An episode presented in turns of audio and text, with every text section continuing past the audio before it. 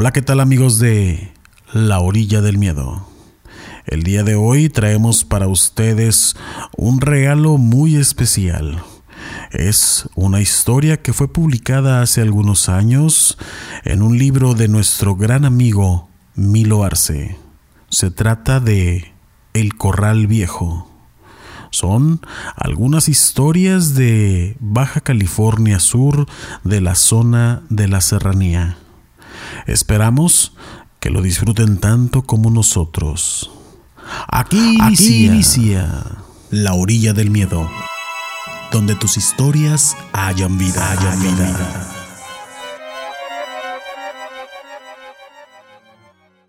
No sé cuánto tiempo llevaba ahí, metido en esa cueva llamada de los indios, en mitad de la falda del cerro.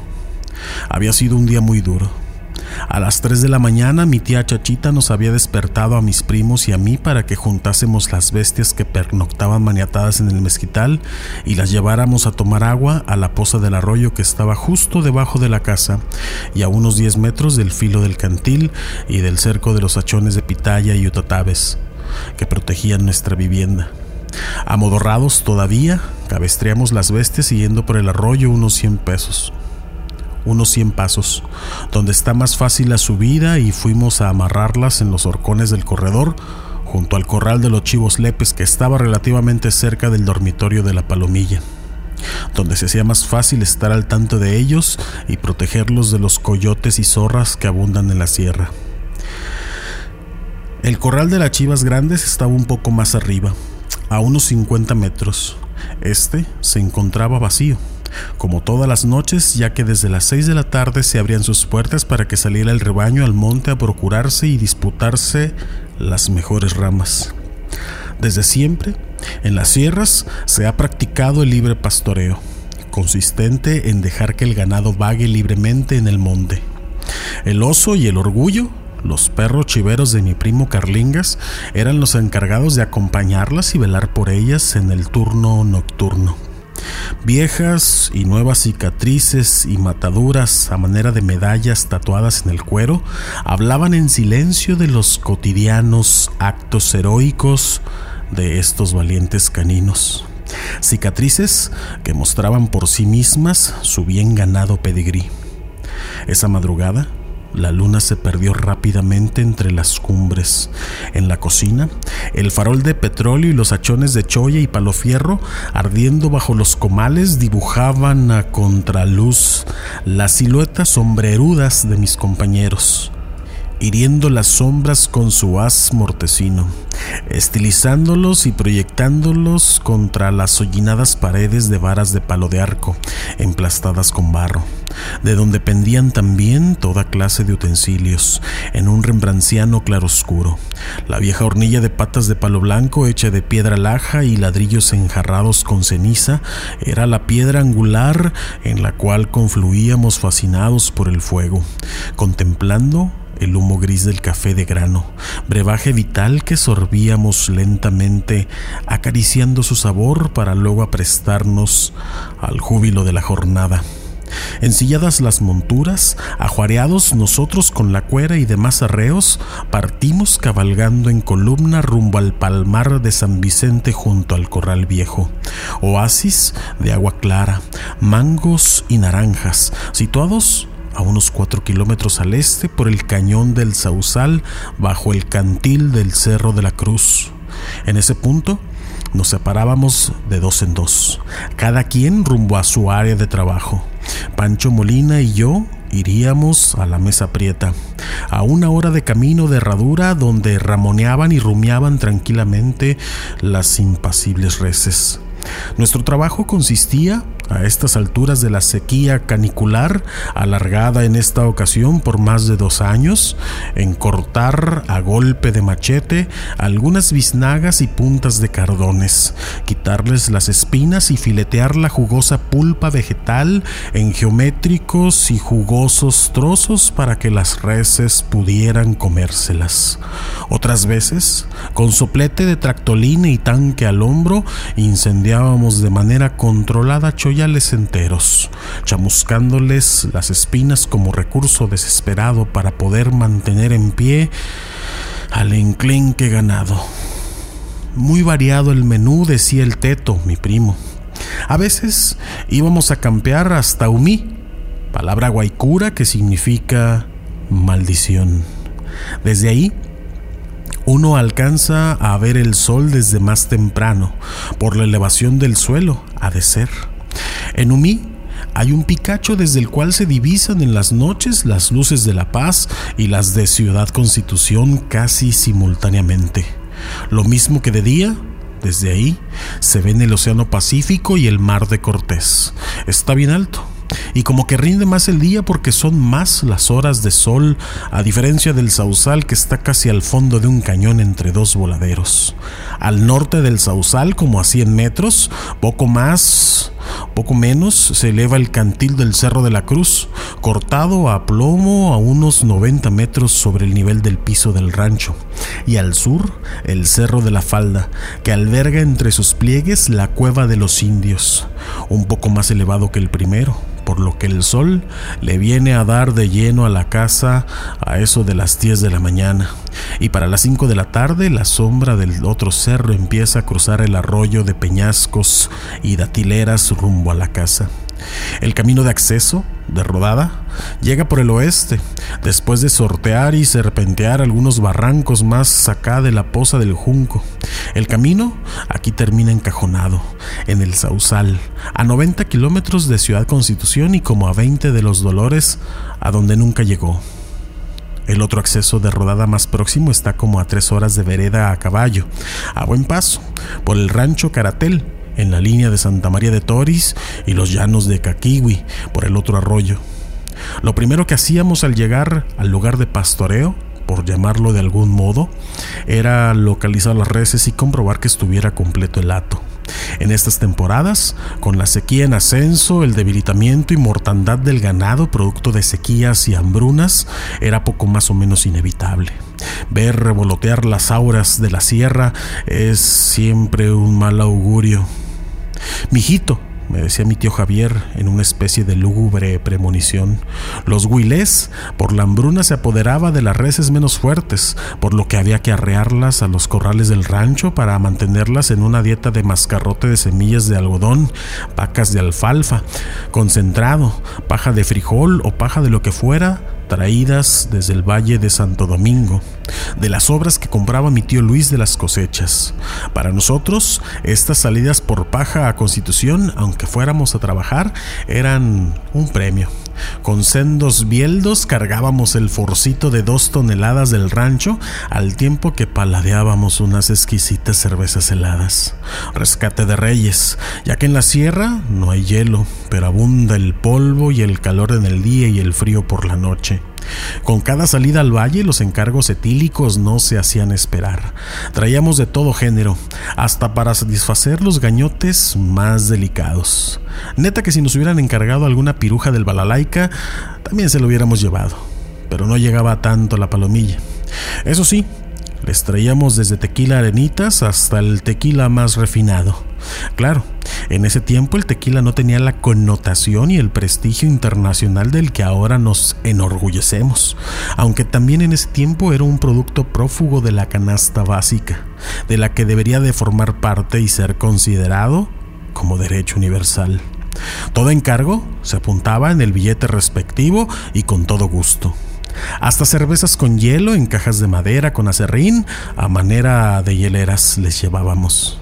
En algunas noches, con estos encargos recién desempacados, nos podían encontrar a la luz de una fogata paladeando algún chivo asado de los que le tomábamos prestado al Carlingas o al Josefo. Y nos lo íbamos a comer en algún lugar del arroyo, lejos de las miradas regañonas. Con las guitarras y el tololoche bien afinados, concursábamos a ver a oír, quién era el que alcanzaba el tono más alto en alguna canción y no faltaba el que pretendía hacer rodar piedras más con los gallos que soltaba que con el eco del canto. En la región casi nunca importa qué día de la semana es, da lo mismo lunes que sábado, domingo o quincena. Ese día de labores, a media mañana, cada quien ha dado cuenta de su lonche guardado en las alforjas de las monturas, consistente en gorditas de harina con azúcar y frijol, a veces algún trozo de cecina de cabra o res y de cajón, una rebanada de queso seco o oreado, un frasco de vidrio con tapa roscada lleno de café y en temporada nunca faltaban los dátiles y dulce de pitaya de postre. Para antes del mediodía, casi con ocho horas de trajín, dejábamos las reses arriadas tomando agua en el palmar de San Vicente y enfilábamos al sausal a hacer tiempo, hasta las tres o cuatro de la tarde. Nunca cae mal una siesta en la modorra del mediodía o nos hacíamos locos jugando a encajar herraduras contra un horcón. A veces, ensayando algún registro o escala diatónica en la guitarra o trompeteando los trastes de la cocina, o no más, pasando el tiempo mojándonos los pies en las pozas del arroyo, como hasta las 4 de la tarde, que era la hora que había que arrear a las reses de regreso al paraje que les correspondía. Un día tomaban agua y otro no. La supervivencia y permanencia de los rancheros y su ganado desde siempre ha dependido de los ciclos de agua. Como en otras ocasiones, esa mañana en particular llegué más temprano que de costumbre. Tenía ganas de leer algo, no importaba qué, lo que fuera. Hurgando entre algunos libros desparramados, no encontré otra cosa que llamara más mi atención que un pequeño libro amarillento de pasta oscura. Me lo prestó mi primo Jorge Guajo, diciéndome que pertenecía al negro Castro, primo lejano de nosotros, buhonero que recorría la sierra a bordo de un Dodge viejo. La magia negra decía en la portada, y creo entre sueños recordar que el autor era Arthur Edward White lo recuerdo bien porque era tocayo de uno de mis autores favoritos, Arthur Conan Doyle, autor de Sherlock Holmes. Sin ninguna malicia, pero lleno de curiosidad, lo tomé como una lectura más. Llené un bule con agua de una tinaja del corredor y me encaminé a la soledad de la cueva de los indios, a medio cerro, para poder leerlo a gusto. El mediodía fresco, claro y luminoso se prestaba al relajamiento de la lectura, así es que tomé el libro. Crucé el llano del arroyo y me encaminé hacia la cueva. Para llegar a ella, que está casi enfrente de la casa, ligeramente más al oeste de la nave principal del rancho, frente a los corrales y a un nivel de muchísimos metros más arriba de la punta de las datileras.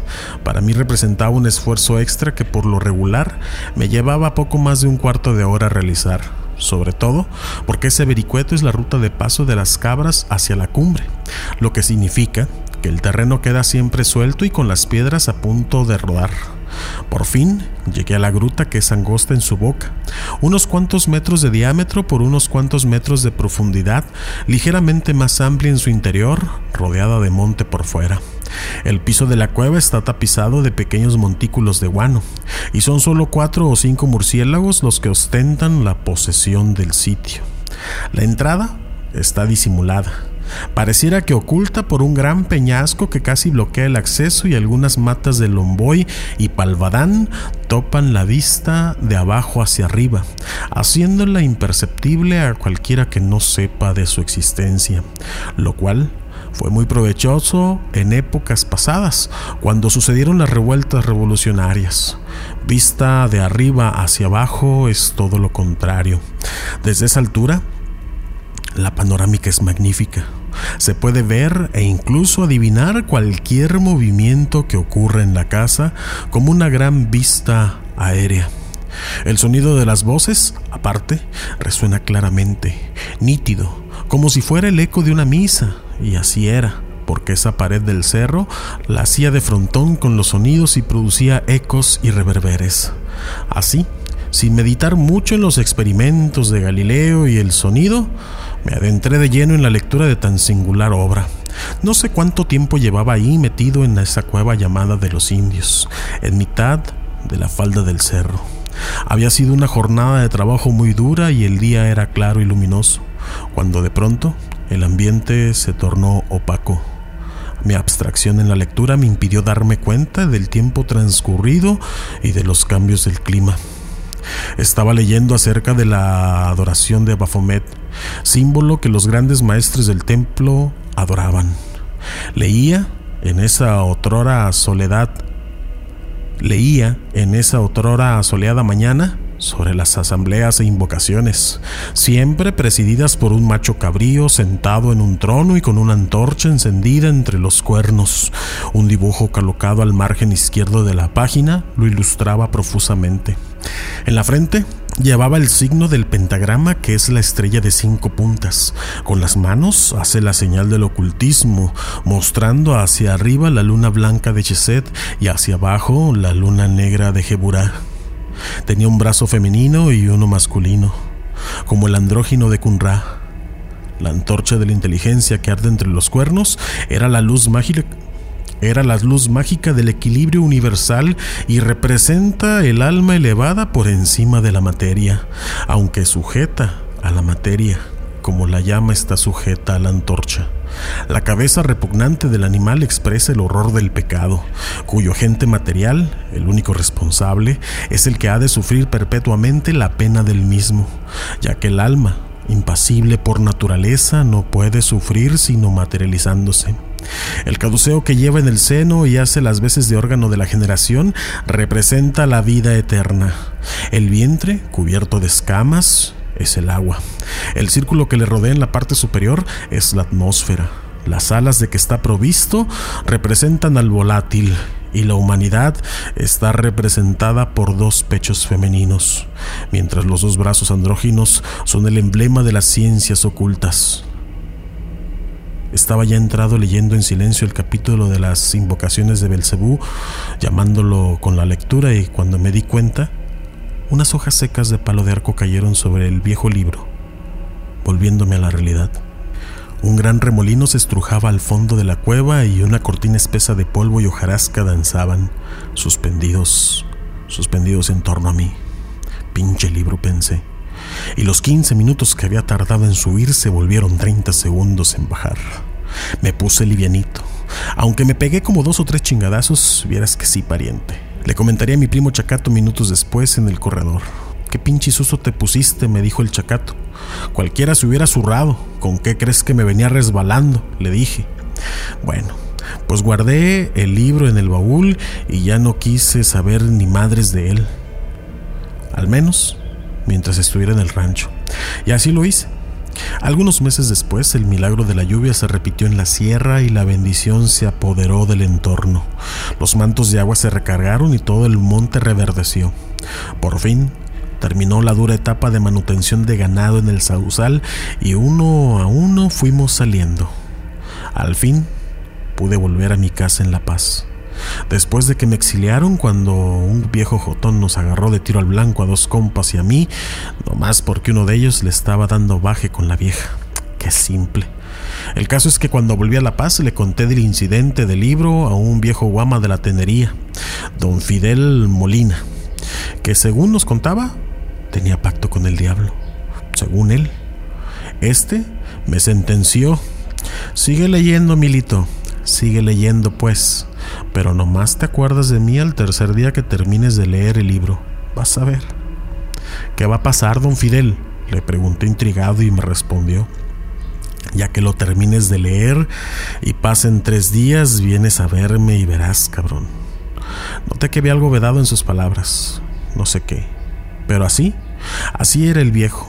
Un poco socarrón desde que perdí una pierna trabajando en la Junta Local de Caminos donde nunca lo indemnizaron. Bueno, pues ya con luz eléctrica toda madre en mi cuarto y en mi cama con la tele enfrente y mi mamá cerquita, me armé de valor y de un tirón leí todo el libro de la magia negra. En realidad, me pareció una lectura interesante. Algunos capítulos hablaban de la personalidad a partir de los rasgos físicos, que si tienes, por ejemplo, el labio superior más grueso que el labio inferior, eres una persona grosera. Que si tienes la nariz aguileña, eres duro de carácter. Que si tienes el ceño fruncido y la ceja poblada, eres un cabrón. Hasta que al fin terminé de leer el libro mencionado. Recuerdo que a los mendigos tres días de leerlo me acosté temprano, como ya acostumbraba, porque volví a trabajar en el registro de lectores donde ahora era director don Nacho G. Romo, quien me había encomendado perifonear en una vieja vagoneta internacional una publicidad del registro de electores en voz viva. Me entusiasmaba ese jale.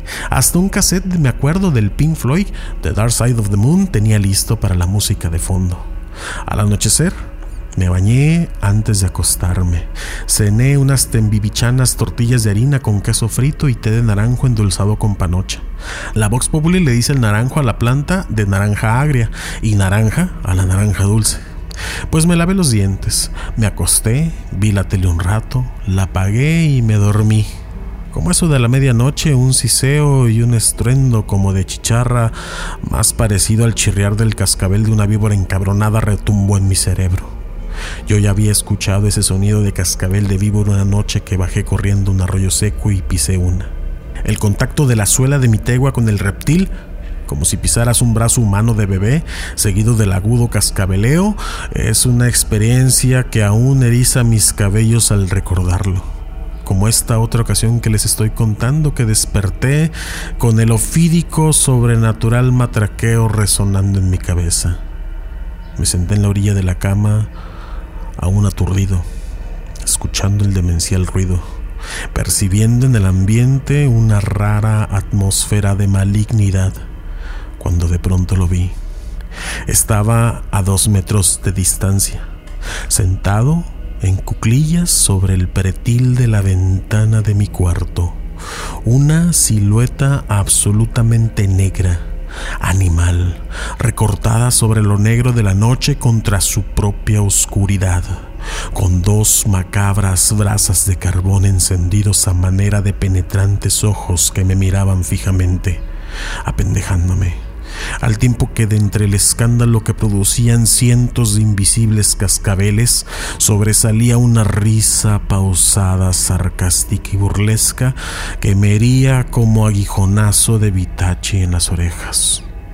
No sé cómo fregados le hice pero me levanté de la cama en chinga, mascullando fragmentos de Padre Nuestro con Aves Marías, mientras huía de mis propios pensamientos, indefenso, buscando asilo en los amorosos brazos de mi madre que me permitió pasar la noche junto a ella, rezando juntos el credo, que esa misma noche me tatué en los huesos, hasta quedar extrañamente en paz y en blanco.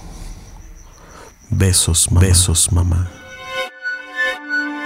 Gracias por escuchar un relato más de La Orilla del Miedo, un espacio donde tus historias cobran vida y renacen en, cada, emisión. Si tienes alguna historia que contarnos, mándanos un correo a laorilladelmiedo.gmail.com. También puedes buscarnos en nuestras redes sociales, en Instagram y Facebook como La Orilla del Miedo. En Twitter, encuéntranos como arroba Orilla del Miedo. Hasta la próxima. Hasta, la próxima.